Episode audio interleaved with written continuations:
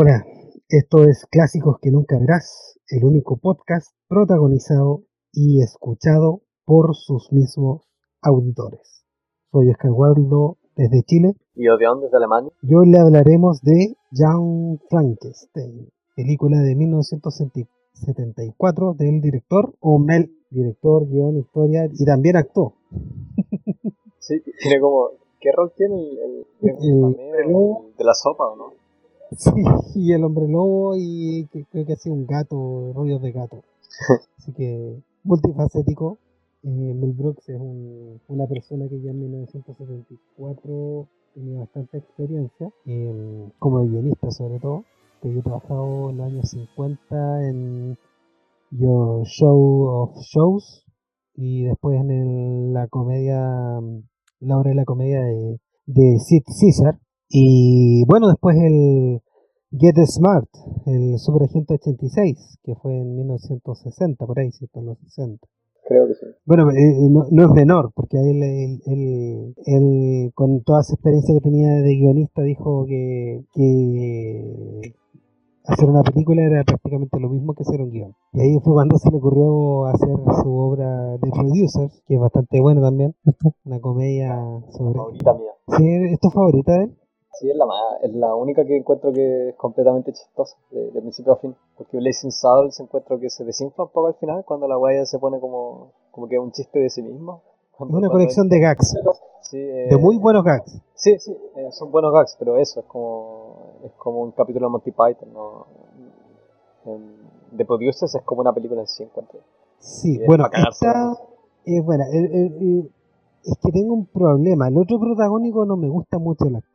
Ah, sí, sí, a mí tampoco. A mí tampoco tanto, pero, pero encuentro que la dinámica en sí eh, la salva. Y la temática. y el, sí, el show al final.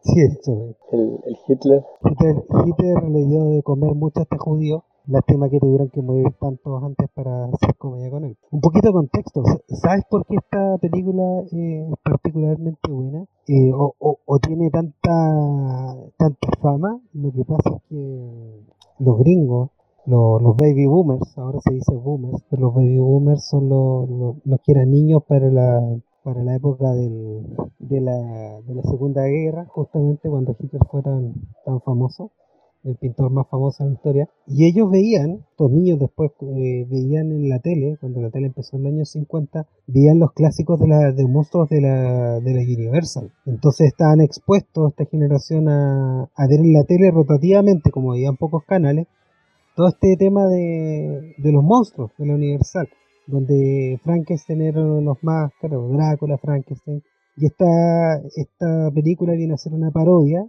con cariño, de tres películas, de, de Frankenstein, la novia de Frankenstein y el hijo de Frankenstein. Entonces, el nieto de Frankenstein. Este sería el nieto de Frankenstein. De hecho, en el hijo de Frankenstein sale un niño con, con, con rulos, rubio, que sería, entre comillas, el, el, el Frederick Frankenstein, que sería nuestro protagonista. Esta, esta película está protagonizada por el gran Gene Wilder. ¿no? Gene Wilder, que también participó con la historia. Sí, de hecho es como su, su hijo la película. Claro, es como fue su hijo. su idea y fue como pseudo director en cierto sentido. Claro, tuvo ahí sus peleas con, con Mel Brooks. Sí, Marty una, Feldman. Una historia muy chistosa, una pelea que tuvieron. y ahí la veo. Marty Feldman, que es un, es un actor que no es menor tampoco, él es un, un actor cómico muy influyente, incluso es pivotal para lo que hicieron los Monty Python. En su show participaron algunos de los, de los, de los Monty Python, una figura muy relevante. La Madeline Kahn, también una actriz cómica muy, muy connotada. El monstruo, que sería um, Peter Boy, que se, fue, se hizo conocido después con, un, con una serie que se llamaba Everybody. Everybody Love Raymond, que, fue, que le fue muy bien. Y bueno, la gran, gran, grandísima, grandísima Cloris Lichman y Terry Garr. Tiene un elenco realmente de lujo de gente que ya tenía bastante tiempo en el, en el tema cómico. Y empezamos. Empezamos con una miniatura donde empiezan los créditos y la música muy al estilo de, de los clásicos de Universal. Sí, todo. Bueno, los créditos también, sí. eh, bueno, la película está grabada en blanco y negro. Y una de las cosas choras de- del rodaje en sí es que es que el weón en verdad la peleó para grabarla en blanco y negro para hacer una, una parodia eh, fiel. Porque la, lo que él entiende también de la parodia y que es algo que hoy en día como que se perdió, es que la parodia es en sí un homenaje. Tú lo que haces es que tomas la fórmula de, de, de- la película que estás parodiando y, y cambias quizás los personajes. ¿Qué tal si el Dr. Frankenstein no fuese, no fuese un tipo apasionado, sino que fuese un, saco de hueas como en esta película que le carga a su familia? Pero, pero la presentación en sí es súper eh, es súper fiel. Y tiene una... ¿Cómo empieza? Empieza como con la, con la mirada a la mansión, ¿o ¿no? Mientras, mientras corren los créditos en, esa, en, esa, en ese estilo eh, como de los años 30 con la música. Lo, lo típico, una mansión que es una miniatura muy, muy en el, en el tono de que eran las películas de entonces, y to- en toda la, la atmósfera. Una, una, una cosa que es muy curiosa de, de, de Mel Brooks es que se burla de todo, pero tiene un, un gran respeto por las películas de las que está parodiando. Sí. Eh, Sí, bueno, esa en es esta sobre todo, en esta sobre todo, hay otras que, que no le importan tanto. Eh, no sé, pues Baseballs eh, es como una joda de la ciencia ficción más que Sí, eh, no es está hecha con tanto cariño. Claro, y en la, y en la más fome. Curiosamente, O sea, la también. ¿cachai que, cachai que yo la encontré buena. Eh, divertida, bueno, está, está- tiene varias actuaciones buenas. John Candy es muy bueno, Bill Pullman también. ¿Cómo se llama el, el que estaba en, en... ¿Cómo se llama? ¿Moranis? El que también está en Ghostbusters. Rick Moranis es muy bueno. como- Eh, bueno, lo que hace, lo que hace este tipo es que, de- obviamente, una persona que ve muchas películas, pero se, se conoce a mucha gente. eh, conoce mucha gente. Sí, conoce mucha gente gracias a, toda la, a todo lo que hizo antes. Bueno, empezamos con los créditos y después vemos en la clase a quien sería el, el nieto de Víctor von Frankenstein, pero sería Frankenstein, porque Está muy- una escena que pone el tono y, y pone el conflicto interno del personaje eh, muy bien muy muy bien hecho porque esa cosa después se va a poder revelar después cuando cuando hace el cambio ¿eh? cuando él asume el, el, el rol de, de su abuelo él, dice- él los corrige de vuelta Sí. Y, no, No, solo eso, sino Frank. que también cuando se ve, eh, más adelante también eh, se lo pasa corrigiendo a la gente de que no le digan Frankenstein o qué sé yo, así que Claro. eh, es una escena súper buena. eh, lo, lo entretenido de la película es que si uno la empieza a ver uno no cree que es una, una comedia porque empieza súper eh, súper en serio, tomando en cuenta lo que dicen, o sea, tomando en cuenta eh, las motivaciones de los personajes, como esa, esa cátedra que él tiene en, en, en esa universidad, eh, es, una, es la tremenda escena, y lo- los chistes son súper pocos en realidad. Eh, la mayoría que lo sostiene es la gran actuación de este weón, el, el Jim Wilder. Que chistosamente el weón se cagaba de la risa después de cada toma, yo no tenía idea, pero el weón era, era como imposible mantenerlo serio para terminar una toma porque el weón no, el weón encontraba tan chistoso lo que había escrito que no, no podía evitar cagarse de la risa. solamente con lo que escribe, parece. no, es muy buena y hay un detalle en esta parte, en esta escena, donde sale el señor Hilltop. ¿Te acuerdas cuando hacía una muestra de los reflejos condicionados? Sí, Y, y pone un abuelito. y lo trata como un animal de circo y le da como una galleta. y después le dice, "De- denle como, denle un dólar extra cuando, cuando termine la prueba.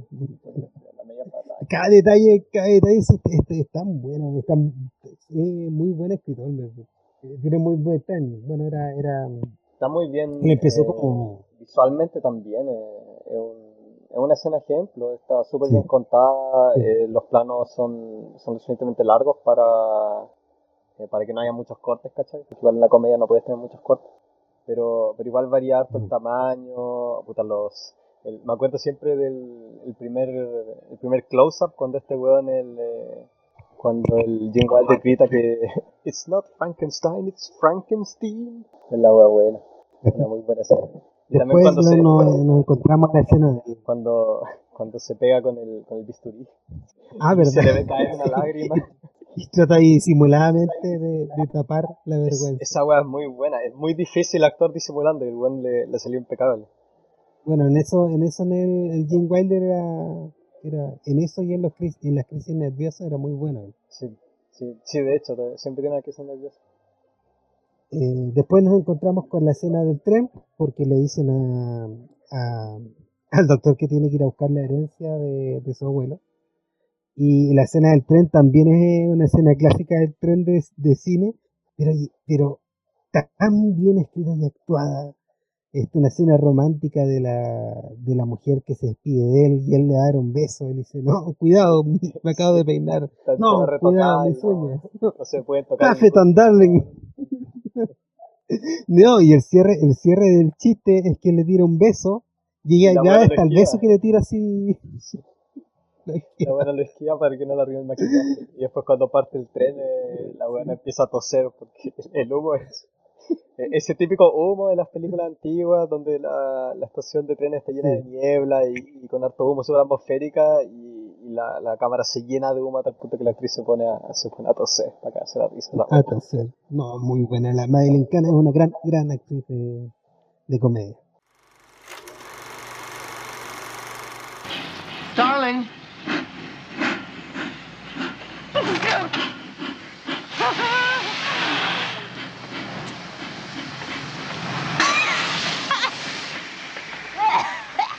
Eh,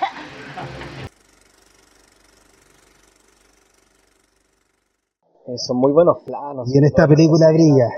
Tiene muy buena iluminación. Eh, andaba leyendo que el, el director fotografía que tiene era, era un buen veterano, no un gallo que haya, que haya hecho como las medias películas, pero tenía, tenía carrera. Y de hecho al principio él no sabía que estaban grabando una, una parodia, sino que lo tomaba todo bastante en serio y se nota de que tiene, eh, de que le pone alto empeño a, los, a las luces, a la profundidad.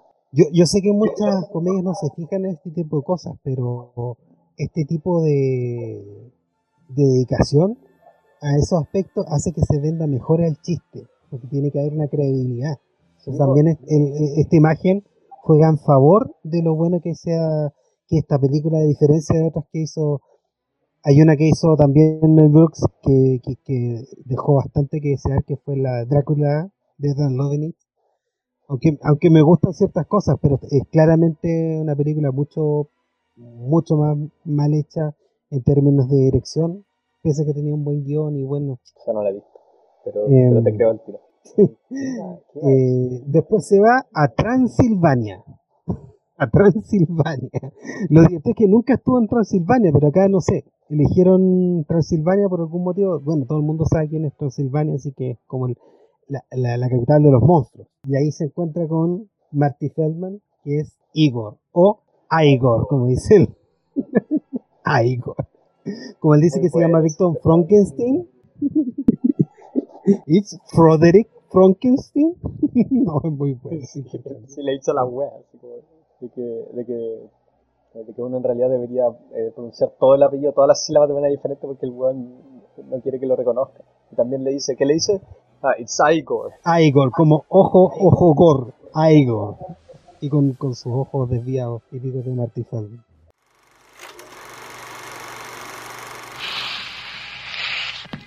Dr. Frankenstein.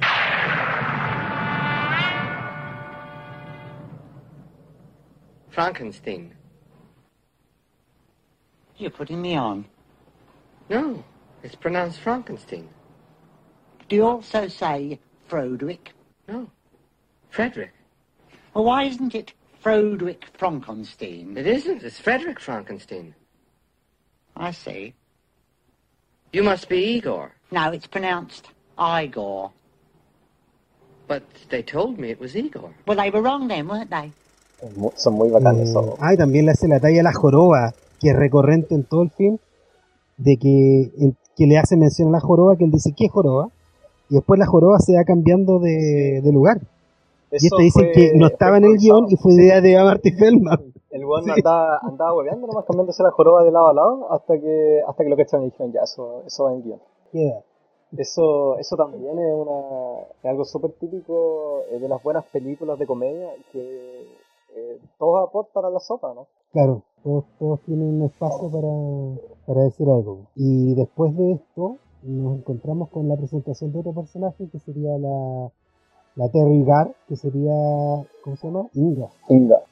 Inga que también tiene un, su gracia, porque su personaje cómico es de la chica inocente, pero está completamente construido para tirar todas las tallas ordinarias, las va a tirar la, Sí, la, la más inocente. Y Mel Brooks lo eligió como de esa forma que funciona mucho mejor y claramente funciona mucho mejor, porque todas las, todas las tallas de doble sentido tienen que ver con Inga. De hecho empiezan en el... Se presenta a ella y le dice, oh, tú quieres roll in the hay. Es como pegarse una revolcada. Es como una... una eh, Sí, ella, ahí, ella originalmente parte- quería tomar el rol de, de la polola, ¿no? De la Madeline Kahn. Y poco antes del Claro. rodaje le, le cambiaron la, le cambiaron los roles a cada uno. Sí, muy buena decisión porque están todas muy bien en su rol. Hay una talla que me gusta acá en esta escena, en, en esta, en esta parte donde van en la carreta y, y suena un, un hombre lobo. y la chinga dice, Werewolf. Sí. ¿Te acuerdas o no? Werewolf? Their wolf. Their castle.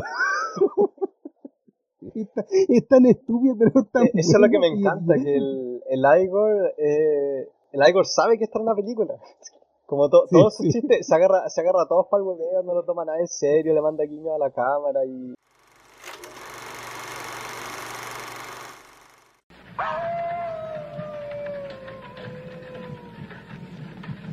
Werewolf. Werewolf? There. What? There, wolf. There, castle. Why are you talking that way? I thought you wanted to. No, I don't want to. Suit yourself. I'm easy.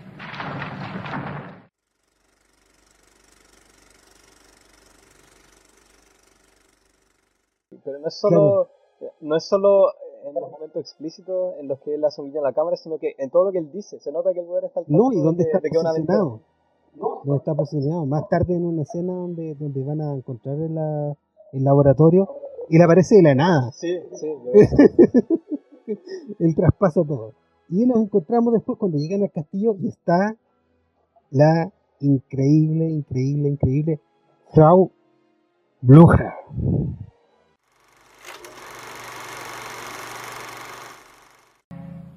I am Frau Blucher. Steady. Uh, how do you do? I am Dr. Frankenstein. This is my assistant. Inga, may I present Frau Blucher?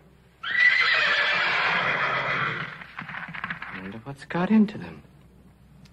Your rooms have been prepared, Herr Doctor. If you will follow me. Igor, uh, would you bring the bags as soon as you're finished, please? Yes, master. After you, Frau Blucher.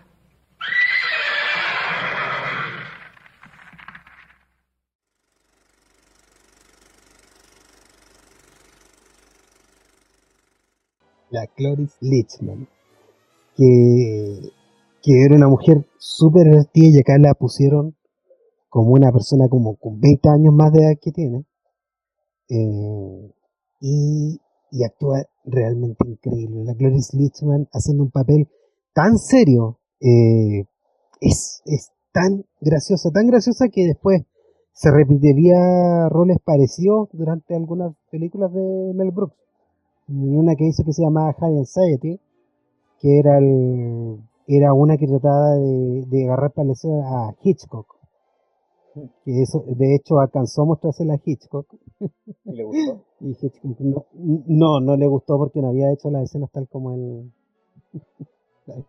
¿Le hubiese gustado la de, la de Obvio. No creo O sea, literalmente la misma weá, ¿o no? Sí, pero es que no puede, no puede ser la misma. O sea, sí, pues, pero, pero eh, el, el buen trató de recrearla como Sí, toma trató de recrearla, trató, de recrearla, pero, pero-. No sé, que es su carrera, como que ese weón hace pura... Hace pura weá.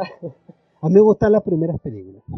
Las primeras películas de él me gustaban. Ah, yo esa no la vi. Después le perdí el, le perdí el. Bueno, después de esto nos encontramos con que encuentran el eh, eh, encuentran el pasadizo que los lleva a donde el laboratorio, donde crearon el monstruo, donde también hay una escena súper buena donde put the candle back. Tiene un pasadizo. es muy buena esa. Eh, y ahí encuentran el libro, que el libro es muy divertido porque el libro de, de Frankenstein dice How I Did It. Sí, son esa parte es ¿Cómo un parafraseo dice? también, ¿o no? Del, del texto original, del, del libro de, Ma- ¿cómo se llama? Mary Shelley. Eh, Creo no, que, creo que eh, leí por ahí. es, un, es una toma al hijo de Frankenstein. Encuentro el libro y, y era un libro como de, de Frankenstein, pero ahora en vez de, no me acuerdo cuál era el título, pero el hijo de Frankenstein eh, salía eso, pero acá dice How I Did It, cómo lo hice.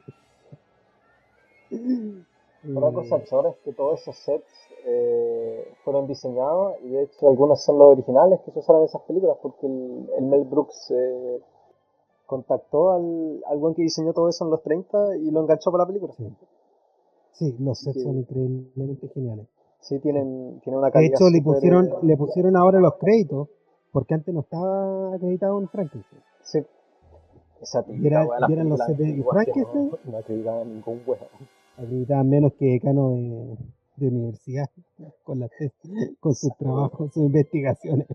Y después, bueno, ahí encuentra el libro y empieza la transformación del personaje en su abuelo. Bueno, esa es una parte importante también porque una eh, cuando lo cuando lo confrontan con eso al principio, eh, es lo primero que dice que el weón estaba loco, que no, no tenía idea de lo que estaba haciendo, de que su weón no resultó, y ahora que el weón cacha que la weón en realidad funciona, ahí es donde empieza su, su transformación en el Doctor Frankenstein. Claro, una, una obsesión y una transformación, y a medida que, que tiene esta obsesión, también se va como poniendo más, más histriónico la, la actuación de Jim Wilder. Bueno, y ahí encuentran lo que hacen es lo típico, van a buscar un, un, un cuerpo.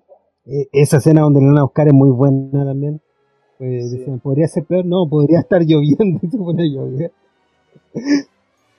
O cuando lo sacan y está en la carreta y hace la mímica con la mano del monstruo mientras lo pilla un policía. ¿Te acuerdas? Muy bien, está muy bien.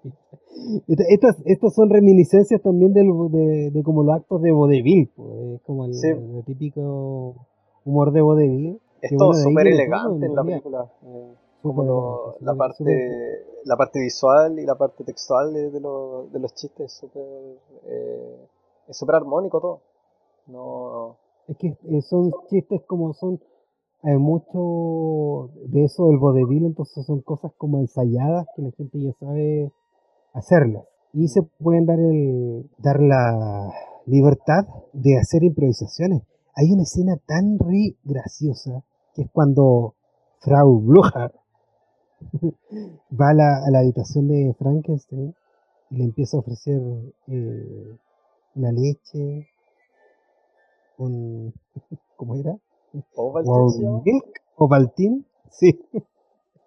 Y, y, y la actuación, eso fue improvisado. Sí, pues, Y- esa, esa línea improvisada. Y es increíble cómo reacciona, la reacción de, de Cloris Leachman, las respuestas de Jim Wilder son tan buenas, o sea, no- son, son geniales. Bueno, ah, crean el monstruo en esta escena muy, muy bien hecha cuando, cuando crean el monstruo, porque es, es básicamente una, reco- una recolección de las otras escenas de las películas anteriores, con, con, con tomas sacadas ahí. Hay mucho de esto en esta película, en los que por eso la gente, yo, yo hacía referencia primero a la gente de esa época, porque ellos tenían fresca, los que tenían, no sé, pues 20 años en, en los años 70, tenían frescas las, las películas del universo, porque eran parte de su, de su juventud. Entonces, al ver esta película, que está tan bien hecha y tiene tantas escenas que son de estas tres películas, también es- era un efecto distinto a la gente que la ve ahora. O sea, si tú no se ve esas tres películas, eh, realmente el efecto eh, es más divertido todavía porque hay mucha más de- dedicación en eso. Lo chistoso también es, es que el monstruo, el monstruo es la misma wea, pero lo, lo que cambia es la gente con la que interactúa. Claro. Bueno, y crean el monstruo, donde está Peter Boyle, sale completamente mal porque en vez de ponerle un cerebro normal, le ponen el cerebro de AB normal. El cerebro normal. sí. Saco wea lo lee, lo lee como el, el cerebro de, de AB normal. Sí, y esta cuestión es como ser también súper real, y, su- surrealista, pues ¿quién, quién cree que tener eh, catalogados los cerebros por no, este cerebro sirve para para, para cambiarlo pues, por otro y este el ando que se le cae, anormal. El que se le cae dice como cerebro ejemplar, sí, por favor usar para los experimentos. Y el otro dice, cerebro normal, por favor, nunca ocupar. Todo sea por la talla. Y cuando el monstruo quiere, quiere atacar a, a Frankenstein, o Frankenstein todavía. Ah, no, Frankenstein. Ahora. Ahí, eh, ahí empieza la Le música. ¿no? empieza a atacar y también hay otra típica escena como, como de, de pues, donde, donde dicen, empieza, lo empieza a ahorcar y dice que, que le den algo. Ah, sí, sí. Se da aquí, se da aquí. Muy buena esa parte cuando se emputece el, el Jim Wilder. Sí, muy bueno para el potencia. Bueno, después empieza un recorrido, la Frau Blocher libera al monstruo y empieza un recorrido del monstruo, que sería el mismo recorrido más o menos. Eh, acá hay una referencia clara a las otras películas de Frankenstein, pues, la- porque Frankenstein. Mata, mata a una niña tirándole al río y ahogándose. Acá es muy buena esa escena porque la, la niña le dice, empieza a tirar cosas a un pozo y se queda sin cosas para tirar y le dice al monstruo, eh, pero no queda nada más para tirar. Y el monstruo mira la cámara y como que da a entender de que, de que la va a tirar a ella, pero al final no lo hace. pero es muy buena esa escena, muy, muy buena. Y después nos encontramos con una de las mejores escenas donde está este ermitaño, Es la mejor, Nada- la mejor. De principio a nada fin. más ni nada menos Que Jim Hackman, weón. Hackman. Yo lo reconocí cuando lo vi. Eh, tampoco aparecen tampoco. los créditos, ¿sí? Yo solo después cuando busqué información de la película No. en internet, caché que aparecía ese weón. Porque está está súper bien No, maquillado. estaba cerca. Puta, y no, solo eso, sino que el weón es tan buen actor que el weón es un camaleón, así se. Puta, los camaleones en realidad no se camuflan para nada, pero. eh, el weón se camufla súper bien en todo, en todo lo que hace. No, es como un travesti, un buen travesti. Sí. un travesti de, de Buenos Aires. se camufla muy bien. Un travesti de, de Tailandia. Claro, bueno, eso no se camufla, pues, si cuestión es, es como que todo lo que pasa en Tailandia se queda en Tailandia. Incluso los crímenes, no es como ese chiste de, de lo que pasa en Las Vegas se queda en Las Vegas. No, en Tailandia yo creo que puedes, puedes pagar por eso. Bueno, eh, Jim Hackman acá es, es increíblemente gracioso, el desgraciado. O sea, es gracioso siendo completamente... Es que ese la- está completamente metido, es un weón, es un weón con muy mala cueva nomás. Pero esa, esa actitud como amable que tiene, como de abierto a la vida, es tan, es tan chistosa. No, y hace pasar al, al Peter Boyd, que el Peter Boyd él, él reacciona. empieza, él empieza rezando, él está rezando a Dios que le, que le envíe un acompañante al, al, al pobre ciego ermitaño que no tiene a nadie con quien hablar. Justo suena la con puerta, quien compartir. y bueno, el tiro dice, muchas gracias Dios. Pero no, no lo hice como uno se lo imaginaría que sería súper, eh, como con guiño a la cámara, que está súper exagerado, sino que el buen súper serio, gracias Dios. Y se va a la, se Sí, va a la como puerta. personaje de los Diez Mandamientos. Sí, Personaje salido de los Diez Mandamientos. Y, y lo chistoso es que él le abre la puerta al Frankenstein y el Frankenstein no, no puede decir nada, ¿cachai? Es un estúpido. Y el tipo, el tipo se demora unos segundos en darse cuenta y después dice como, oh, oh, entiendo. Oh, ahora entiendo. Dios me mandó a mí, el ciego, a un mudo. ¿O qué es lo que dice? ¿Tú te acuerdas o no? ¿Que, cuál, es, ¿Cuál es la frase que ocupa? No le empieza.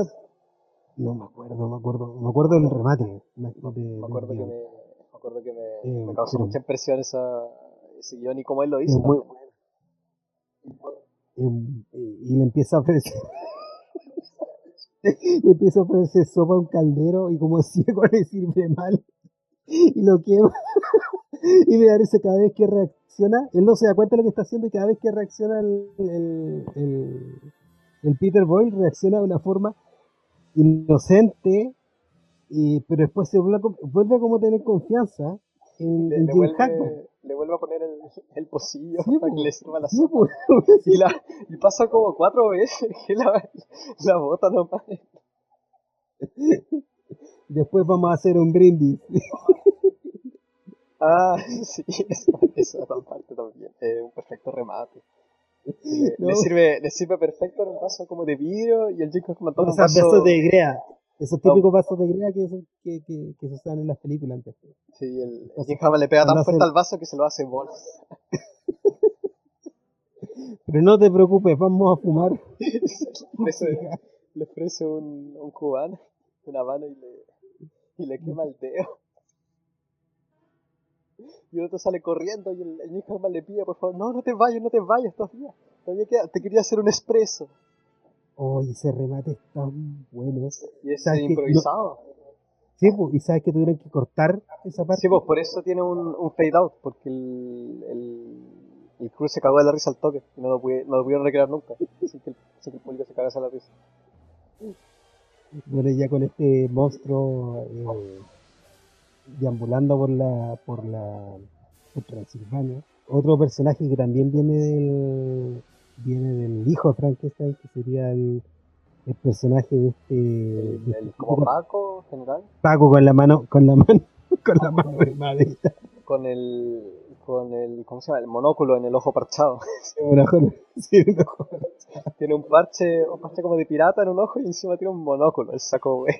Es un personaje completamente ridículo, pero te lo vende el actor, se toma tan en serio su rol. Ese, ¿Qué tú crees? Ese es el nazi de, de ¿cómo Sí. se llama esta? De, de los productores. Sí, Es el, el autor del- de la obra de teatro. Claro, eh, este personaje, este actor también estaría en otras películas de, de Mel Brooks, que, tiene como su troupe de actores. Y, es muy, muy, muy gracioso. Bueno, él tiene una como una reunión en el pueblo preocupados de todas las cosas que está haciendo el monstruo y van a hablar con, va a hablar este personaje con el Jim Wilder, con el Frankenstein, para ver las intenciones. Y se ponen a, se ponen en un en una típica forma de presentar personajes con, eh, contrarios que hace Mel Brooks, que los impone, siempre Mel Brooks como que los pone a competir. Y, y se pone a competir en los dardos. y, y, y, la, y el contraste entre lo pésimo para los dardos que es él y lo tramposo que es el otro personaje, genial. Bueno, Eso también son súper buenas metáforas visuales, eso de... el- Sí. Porque sin importar lo, lo que se digan o no se digan los personajes, ahí hay una competencia y una rivalidad implícita. Así que es un súper buen recurso eso poner a los personajes simplemente a, hacer una competencia. Sobre todo si son antagonistas. El monstruo finalmente lo, lo vuelven al castillo y dice Jim Hackman, o sea, Jim, Hack- Jim Wilder, que lo va a salvar, pero con el amor. El amor lo salvará. Entonces, también es buena esa talla. pues, hagan lo que hagan, hagan lo que hagan. No me abran la puerta. es muy buena esta parte. Después se pone a llorar. Bueno, ya y ahí lo trata de domesticar y, la- y, y en una escena que es, es clásica de esta película, que todo el mundo conoce, lo presenta en sociedad, lo presenta en sociedad. Y como uno se preguntaría qué es lo más lógico eh, si tienes un experimento, presentarlo en un teatro. po. Y por muy ridículo que parezca, esto fue lo que hicieron con King Kong. po. O sea, eh, al final es la misma lógica de estas películas de terror de, de animales extraños, de seres extraños, donde lo que hacen es presentar súper algo que es súper seguro, presentar en un show una criatura que se puede enloquecer. Si algo hemos aprendido de la política en los últimos años en Estados Unidos es que un show siempre es la mejor opción. Sí, siempre me mucho. Y, y nada más ni nada menos que hacen una, una, Una performance. una performance putting on the Ritz. Es muy buena la verdad. Es muy bueno el, el actor, es el Peter Boyle se llama. Eh, tiene, tiene muy buen lenguaje corporal ese weón. Cuando se pone a hacer el tap, el weón es como un tronco. Es como un tronco, sí. Es increíble. Y esta escena fue, fue idea de Jim Wilder. que Mel Brooks no estaba seguro de, de que iba a funcionar. Y el otro se puso a hacer una pataleta hasta que lo, lo dejaron poner esa escena. Y lo más divertido, ¿sabes? Que si yo veo esto, yo antes de saber esto, vi la escena y me pareció que era una escena súper Mel Brooks. Porque Mel Brooks viene de esa. Le gusta eso, le gusta el baile, le gusta el. Lo ha el- puesto en el todas sus películas también. Lo ha puesto en todas, Las que yo cacho por lo menos todas tienen un- alguna parte de baile. Inclu- incluso hay una de los años 90, ya como ya las últimas cuestiones que hizo con el, con, donde sale el Jeffrey Tambor, que es de un tipo que como de mendigo y millonario, Y también tiene, pucha, en esa época donde nadie veía esas cuestiones, pone una escena de, de, de baile. po. Entonces uno piensa que esta escena es muy Mel Brooks. Y no, pues, eh, fue una, una idea de, de Jim Wilder. Yo Pero creo que toda la película es Jim Wilder, porque una cosa que también me sorprende es que tiene muy pocos chistes. Eh, comparada, comparada con las otras, con, eh, con The Producers, con, con Blazing Saddles, es como el año anterior, eh, cada escena tiene uno o dos chistes, que son, si bien son chistes complejos, son solo dos, ¿cachai? Como esa, esa de que, no sé, el- eh, las tazas con el viejo, o sea, la sopa con el viejo, eh, esa weá del, em, de eso de que el amor, el amor va a triunfar sobre el, sobre el monstruo, la weá con el Igor, eh, son chistes súper puntuales y, y eso yo creo que tiene que ver con que el, este weón del Jim Wilder no escribe muy bien, porque el corte original duraba tres horas y tuvieron que cortarle toda la, toda la grasa a la weá, todos los chistes que no resultaban, y por eso se quedaron con una película que está en, serie de rota. Sí, sí, verdad. Ah, Hay una, hay una historia súper buena de cuando, de cuando ellos fueron a presentar esto, lo fueron a presentar en el estudio. Y bueno, originalmente hubiera sido lo mejor en Universal, pero no le salió en Universal. Entonces, entonces cuando salieron de la reunión, terminó la reunión, y el Mel Brooks dice, ah, por, eh, por si acaso, toda la película va a ser en blanco y negro, y cerró la puerta. Después de que haya cerrado la... Sí, pues se lo, se lo trataron de engrupir también, eh, le decían... La película es de Fox, ¿o no? Fox, Eh, ellos querían que la grabara eh, a color eh, y que después si quería la sacara a blanco y negro para, para poder venderla bien a los mercados como, no sé, de, creo que de Asia o no sé, como en, cines donde no tenían para blanco y negro, solo era más fácil mandarle hueá a color.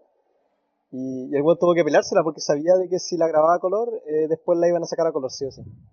Y de que el Claro. weón iba a tener que demandarlo y la weá se iba a quedar en nada, así que eso, eso es algo súper admirable cuando los directores hacen ese tipo de cosas. Simplemente encuentran la manera de hacer como les da la gana.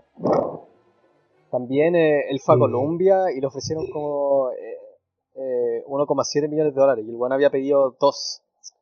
Y el weón se fue a Fox o Universal, no sé dónde, y, le, y ahí le dieron el pato que él Fox. De hecho, Fox eh, fue, le produjeron casi todas las, las películas. ¿no? Él tuvo una racha de varias películas que fueron eh, muy lucrativas. po. Esta, eh, Blazing Saddles, eh, eh, y después Spaceball fue, fue muy, muy Spaceball, lucrativo. me tinca que fue la media- el medio hit. Sí, sí, fue el medio hit. fue el medio hit. Bueno, ¿dónde estamos? En el, En el en Put It show. on the Ritz. If you're blue and you don't know where to go to, why don't you go where fashion sits?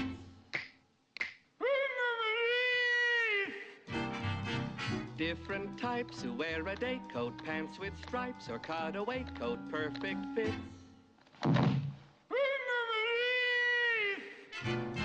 Dressed up like a million dollar trooper. Trying mighty hard to look like Gary Cooper.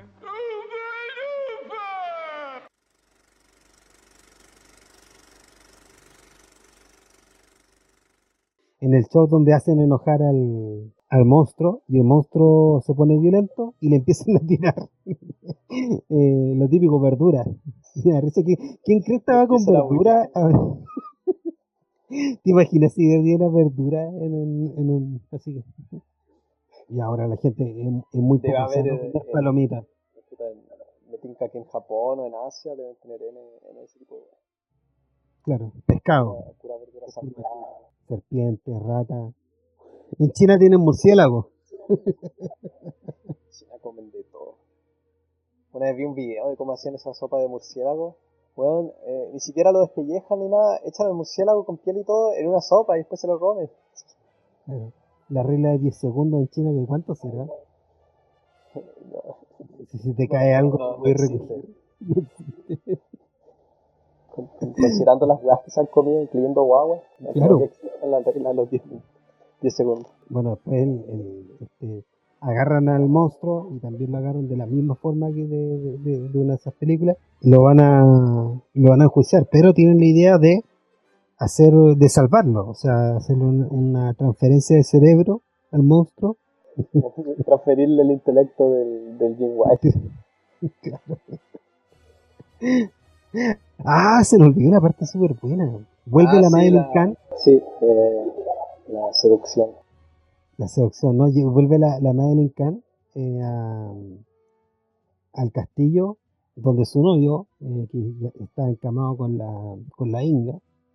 Y, y ahí también todos actúan muy bien, hacen, actúan muy bien alrededor de la Madeline Kahn, apar- aparte de ella, porque tiene, tiene momentos con el, con el Igor, sí, con el monstruo. Con el Igor cuando le, cuando le da como un beso en, eh, ¿no? ¿Qué, qué hace? Como que le da un más, un más caso a la, a la piel que tiene ella ella puesta. O sea, como ese pelaje de no sé, no sé qué. Algún animal que tiene encima. ¿Cuál era el chiste? No, se me olvidó esa. Eh, ese chiste que hay sobre el. eh, eh, con el Igor, cuando le da como un más, un más caso a la, a la piel que tiene puesta la Madeline Kahn. ¿Te acordáis? Ah, ya, en la escena en que entra Kahn al castillo, eh, justo cuando habían tenido sexo en, en Frankenstein con la Inga, tiene un vestido con una, con una piel como de zorro blanco Sí. y con un turbante. Eh, y hay un chiste, hay, en realidad esta, esta película tiene varios chistes, porque dice, llévala, llévalas al... Llévalas arriba, ya, eh, yo, me, eh, yo me quedo con la rubia, usted se queda con la rubia y yo me quedo con la del turbante. Y la empieza a, a morder, ya, ya como a ladrarle al perro. Esta parte, esta escena la tuvieron que, que hacer un montón de veces, porque Sí. se cagó todo, todos de risa con la actuación de Marty Feldman, porque incluso Marty Feldman en una escena hizo mierda en, en, en cuestión de zorro. Sí, pues esa, esa, esa era, esa era la voz que causaba más risa, que de repente él, él apartaba la boca y la tenía llena como de pelaje, y todo el público se cagaba de la risa. No, bueno. Ya, entonces íbamos en la, en la seducción de, de la Madeline Kahn. Eh, y Madeleine Kahn le dice a la, a la Inga, eh, exactamente, what you do do. que, eh, en qué lo asiste a este, al Frankenstein. Esa, escena también es muy buena. Bueno, y saltemos ya porque esto un, un paréntesis a lo que es la historia. Agarran al, monstruo, le van a hacer el intercambio de intelecto. Y de esta escena, esta escena es muy buena también, muy, bien manejar la tensión. Mm, y queda, no queda claro si el experimento fue bueno o fue, fue malo. Y al final Peter Boyle habla como si fuera el, el Frankenstein. Habla Lo deja libre. muy elocuente y con alta cohesión. Muy, muy bien. Y también hay como una referencia a las películas antiguas de esos. De esos, de esos Sí, pues el, el clímax es súper... eh, es un clímax de película antigua con un, eh, con un Sí. final feliz. De- final es feliz, con el- experimento que va a salvar toda la situación, eh, que interrumpió como el último segundo, pero en vez de que toda la weá eh, se vaya a la mierda, resulta que, bueno, resulta Y el discurso moral que hace el gallo, el gallo también es muy, muy propio de, de los personajes que eran como en claves morales en las películas antiguas. Sí, De pues, estos- estos personajes que Ahí también se que- nota que que, eran- le tiene, que le tiene un respeto al, al material de, al material original. Claro. Que él no, eso, hay mucha gente que haciendo parodias le, le haría plancha poner un momento tan serio al final o una wea así, pero, pero eso es parte del homenaje que le estáis haciendo al, al, eh, al material original. Es que es parte de, de, de alguien, este tipo que escribió comedia tanto tiempo, es parte de la comedia. O sea, no puedes vender, ellos, ellos le dicen, los griegos le dicen, eh, eh, sell it, eh, venderlo. Que, tienen que venderlo. Entonces, por eso siempre hay un, un straight man y un alocado, y tienen que ir como en pares porque se usa el contraste. po. Sí, Y pues no, no puedes tener un chiste sin un straight man, si no, no tiene marco de referencia. Así es, po. ese es el marco de referencia, eso es lo que te, lo, lo que hace. Y el straight man no simplemente tiene que estar en, en- está de repente en el universo ridículo y el tipo te vende que el universo es eh, es verdad. Eso, lo- eso lo podríamos ver en una película después, por ejemplo, el, el que era el, el más uno de los mejores straight man era el Abbott, de Abbott y Costello. Eso creo que no ninguna película. No, eso, eso tienes que ver alguna película, tenían unas películas, tenían, también es de del mismo estilo, ¿ah? Podríamos hacer Eh. una de los hermanos Marx más adelante. Pero tengo que ver cuáles tengo ahí. Sí, los hermanos Marx. Bueno, tú sabes que son de mi, mi, mis grupos cómicos favoritos, los hermanos Marx. Y con ellos uno tiene papá. O sea, me encanta La Noche en la Ópera. Puta, es la, es la película cliché de, eh, de los fans, pero, pero me encanta. La encuentro espectacular. Eh, Sí. Sobre todo por los momentos. eh, se nota que son que son gente de teatro que es súper es súper autoexigente porque ponen todo tipo de escenas en, su, en sus películas. También ponen un, interludios musicales siempre en los que ellos tocan los mismos instrumentos. me- me- eso siempre lo encuentro súper admirable. Pero ya, volviendo a la película. Ya, Eh, ya hacen la el operación. último- El último chiste con el. Y el último chiste es que, es que, bueno, así como el monstruo quedó con el intelecto de Frankenstein, Frankenstein quedó con la, con la potencia sexual del monstruo. Ese también era una parte anterior cuando él, se, cuando él seducía a la Madeline Kahn. Eh, ella se ponía a cantar, ¿o no? Se ponía a cantar cuando, cuando Oh, fly. Sí. le, anda, le anda como. Lo anda empujando diciéndole, no, por favor, no, por favor, no. Y se transforma en un canto la wea. Esa escena hoy día no podría ser, sería sin consentimiento, ¿no? Sería así, perfecto. ¿Cierto? Eh, sí. Es como raro, es como, es como raro esa escena cuando, igual, es, no, está súper bien Es, hecha. es bien, es bien igual- bueno y es chistoso y tampoco es como. O sea, el, el weón tampoco porque se. igual- El weón tampoco la viola. No, pues no la viola, ella termina siendo seducida. Sí, pues el, el weón se la anda, le anda dando besos, no, no la. Como, hasta donde yo recuerdo, no la amarra ni nada. No, no, no. La tiene como contra una cama y. eh, bueno, eh, son chistes de que ya no, ya no son tan. Tampoco se ha puesto- coprofilia con ella. La gente se pone muy. Se, muy ¿Cómo se dice? Sensible con el tiempo, pero. Sí. puta, el- Bueno, la gente una- era más sensible antes. una de las partes más importantes de, de la seducción es eso, pues ese- esa tensión que ocurre entre, entre dos personas cuando uno no sabe para dónde va la cosa. Claro, sobre todo cuando estás con niños. Ah, wea. La oscura. Sí, yo creo que, ¿sabes qué? Vamos a inaugurar una parte que se llama, que, en esta película eran no había ningún pedófilo. Como pedófilos misceláneos, eso va a ser una nueva categoría. No, como, como una- eh, que cada vez vamos, vamos a hacer como el momento pedófilo, pedófilo cinematográfico cuando alguno de los involucrados, eh, no sé, pues guionista, actor, músico, sea, sea un pedófilo, porque si hiciéramos lo contrario, como el momento de abuso, no, no estaríamos hablando todo el rato, porque Hollywood y las películas es puro abuso. Pero vamos a dejarlo solamente por el abuso el abuso de niños y quizás el abuso animal, porque el abuso animal también era algo súper característico en la película clásica. Así que Por también. animales. Acá no murió ningún animal que yo sepa, ¿eh? eso fue bueno. No creo. No, el, final es muy bueno porque sale la Madeline Kahn con el look de la, Sí, de la novia. de la novia de Frankenstein. Sí. Y el, No. y el Peter Boyle esta vez también con la pura mirada ahí, sentado en la cama, como leyendo un, leyendo el diario. La pura mirada del gallo, o sea, el gallo no habla nada, pero te dice todo con la pura mirada. Mm. Muy bueno. Muy, muy bueno. Bueno. Y ahí termina, pues esto fue. Este fue el joven Frankenstein, John Frankenstein. ¿Tú, tú dirías que es la segunda película que más te gusta de, Mel Brooks. Sí, después de, después de los productores. Pero me gusta más que Blazing Saddles. Blazing Saddles Ah. es muy.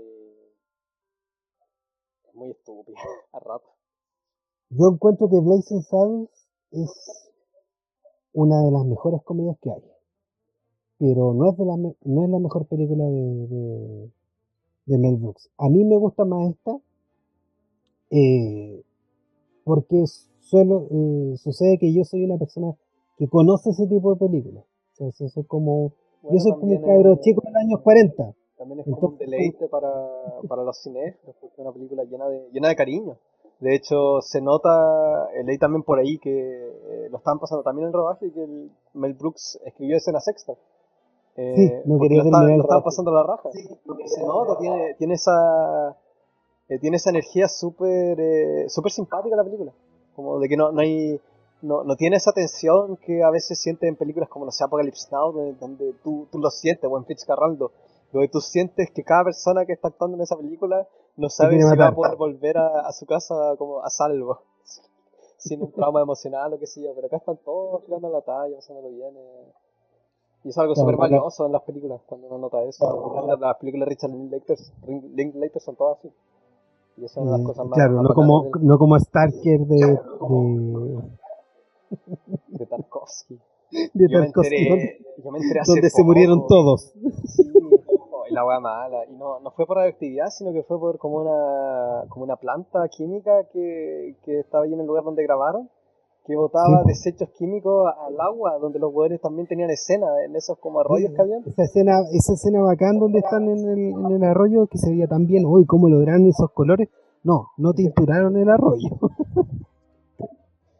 habían, habían peces de tres ojos en el arroyo. Era, es tan, tiene películas tan buenas el Tarkovsky y tiene películas tan. O sea, tiene como momentos tan estúpidos entre sus películas. Es que sabes que cuál es, yo creo que el problema, y, esta cuestión, bueno, afortunadamente nos escuchamos nosotros dos y solamente nosotros dos nos vamos a escuchar. Eh, la ciencia ficción da mucho lugar a la estupidez. Sí, es que la gente cuando escribe ciencia ficción eh, se toman muy en serio. O la gente... Y generalmente es gente que no sabe escribir, gente que no sabe escribir diálogos entre dos personas. Por eso los diálogos en las películas de ciencia ficción tienden, no son siempre, pero tienden a ser súper autorreferentes, súper explícitos. eh, porque no sé, es como gente que no habla con gente. Mm, Sí, son Sí. ese tipo de personajes, son como los incel de ese tiempo. Y, y claramente no tienen mucho contacto con, con su humanidad o con otra humanidad. Lo único que usan sus manías para sentarse. Y, y, bueno, a mí, a mí me produce cierto placer, pero por, por las razones más incorrectas del mundo. O sea, me, me, me produce placer ver esas películas, no sé, Plan Puta, 9. cuando, cuando fuimos a ver Pero- eh, esa El planeta de los simios al cine, esa nueva, la, la segunda o tercera, y estábamos todo el rato cagados la risa, mientras la gente andaba llorando, parece, me acuerdo que había un orangután culiado que con lenguaje de señas decía las cosas más elocuentes y coherentes posible. Oye, sí, genial. Oh, sí, el- la ciencia ficción da harto para eso. Tú sabes que, la- y de hecho, la mayoría de las películas, como los rankings de películas más malas, hay mucha ciencia ficción. Sí, Y, y eso pasa porque también, pues cuando hicieron este tema de los monstruos, muchos estudios hicieron monstruos y lo importante para ellos era el, el monstruo, no la historia. Mostrar un monstruo, mostrar pechos, mostrar... En los 80 había una como una sigla en, la- en las películas como eran de, de bajo presupuesto, que eran las 3B. sí, Eh, sangre, eh, tetas y, y bestias. O sea, blood, eh, breast and- o boobs, blood and beast. Y serían como las tres cosas que tienen que tener. Entonces, claro que si te empiezas con esas premisas nomás, eh, después tú terminas haciendo películas como el, sofá asesino. Pero que son películas que igual son entretenidas, pero, pero no por su valor como cine, sino por lo malas que son. La gente la ve sabiendo que son malas. Salvo los ñoños que yo creo que igual les debe gustar. Puta, si siguen gastando tanta plata en ver esas cagadas de Star Wars, yo creo que les gusta a todos. No, no, le gusta solamente lo que se lo que está dentro de su universo. De hecho, se en emputecer. Ponlo en Jar Jar Binks, ponlo en Jar Jar Binks si te quieren matar. Sí, pues son son súper eh, son súper fanáticos para la wea. No, no como uno. Es que es chistoso porque uno, cuando uno, uno está metido en ese, en el tema como artístico, ya, ya sea escribir o hacer películas o lo que sea, uno se da cuenta que la gente que hace estas weas no, no se lo toma en serio, ¿cachai? Como que escribe una idea que, que, le tinca en el momento y la desarrollan hasta que llega como, hasta que es una cosa coherente. Pero, pero hay gente que se toma estas weas tan en serio, que es como, weón, lo único que quería hacer es contar una historia típica del héroe. Eso es todo, si no, no estoy tratando de inventar una Biblia. Y, aparte tiene que ver con que las otras cosas que hace la gente, como que se, claro, se toman en serio, no son, no son chistosas, pues no te entretienes, sino si te las tomas en serio. No se refleja ese, ese- lo que te estás divirtiendo no, no lo puedes reflejar, porque en realidad no sabéis cómo divertirte. Y de repente uno que está en películas malas, la gente se ríe cuando las ve en el cine, porque igual se refleja lo bien que lo estáis pasando, se traspasa en la pantalla. pues. Sí, eh, Que la película sea una basura, igual te, puta, hay que ver The Room nomás. Esta película es un bodrio. Room, es oh, la- las películas más chistosas que hay. O sea, no es un bodrio, No, es incluso una, la- una estupidez. Estupidez, pero, pero incluso las películas de, de este gallo de Ed Wood, no sé si has visto películas de Ed He Wood, visto pedazos, he visto pedazos. Eh, hay películas que son muy divertidas. ¿Cómo se llama Glenn o Glenn? Glenn Glenda. Del weón actúa de.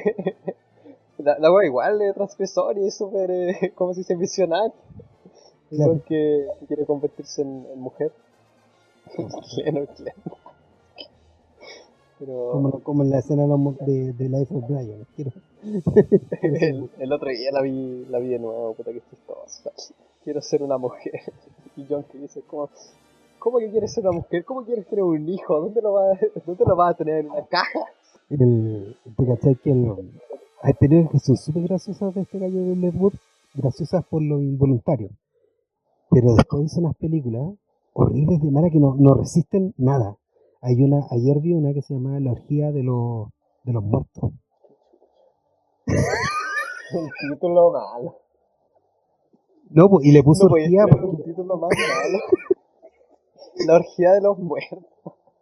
no, pues le ponía, esa, le ponía ese nombre, orgía, porque era, no era una película, era como una gente que atrapaban unos, unos ghouls o algo así. Y, y toda la cuestión es que le bailaban una, unas como un stripper, mostraban las pechugas. Y esa era toda la película, tiene como 10 bailes. Y no tiene, no tiene trama, ¿no? Y es como, es como que la cuestión horrible, aburrida, tienes que avanzar, avanzar, porque la gracia de eso son los diálogos, los diálogos son, horribles y las actuaciones son horribles de malas. Pero acá ni siquiera, no, no, ya, esa fue la decadencia de Wood. Imagínate que Wood tiene películas que para su filmografía son malas. Qué. Así que eso, pues, lo dejamos hasta acá. Próximamente veremos Teorema de Pier. Paolo Pasolini. Se viene. Se viene difícil. Wow, ahí hay que meter más cabezas. hay que leerse un libro de psicoanálisis para ver ese teorema, ¿no? No sé si hay que leerse el libro. No sé si psicoanálisis es lo correcto, pero. ¿Sabes lo que me pasa con ¿Has leído Pasolini? Sí, joder. Eso es lo que quería decir. ¿Sabes lo que me pasa con Pasolini? Pasolini es más denso que la rechucha. Sí, sí, he leído. intelectual de fuste. Tenía uno. ¿Cómo se llama? ¿Cómo se llama eso? Ese, ese libro famoso suyo que es como el. El cuaderno en llamas, algo así se llama, el cuaderno rojo. Ah, Se me olvidó. Lo voy a investigar para la próxima. Sí, Eh, pero de ahí leí uno- unos fragmentos, que es una wea súper súper coherente, súper... eh, súper denso, súper denso, igual que sabe mucho de arte. Tú ves sus películas, igual realmente. Bueno, la- las películas de él parecen, eh, ¿cómo se llama ese término? Medias campi, ¿cierto? Sí, es que es como un después weón...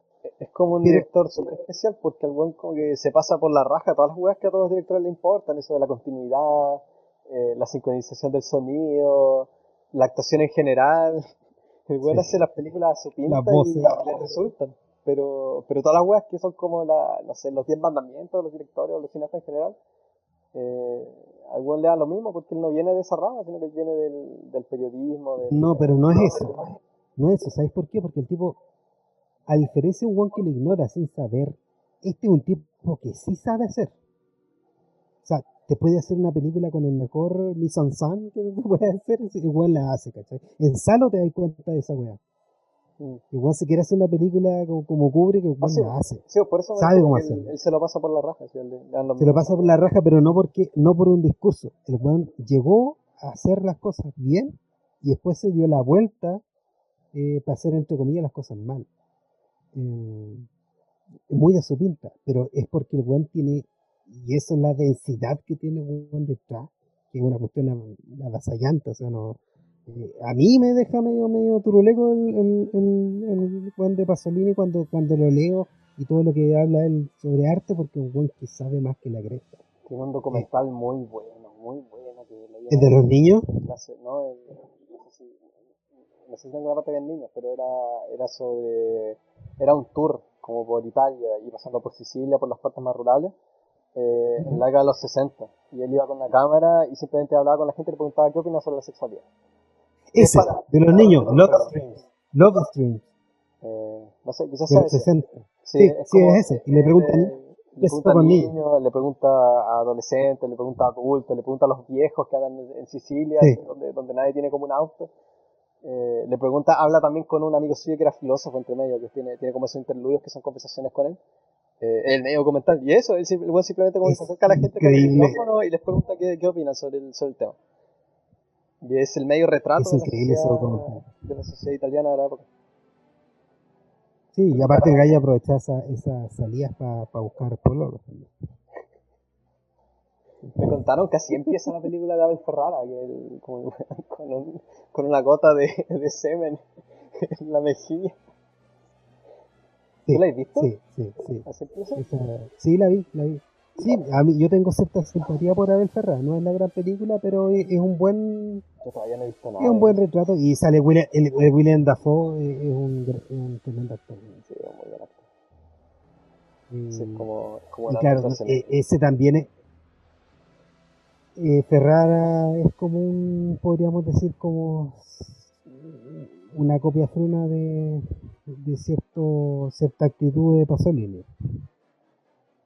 Aunque tiene cosas, cosas muy interesantes también. Hay una película que se llama Adicción de él, que es muy buena. Eh, volvamos al tema de los monstruos, que es un referente a la adicción como los vampiros con la adicción.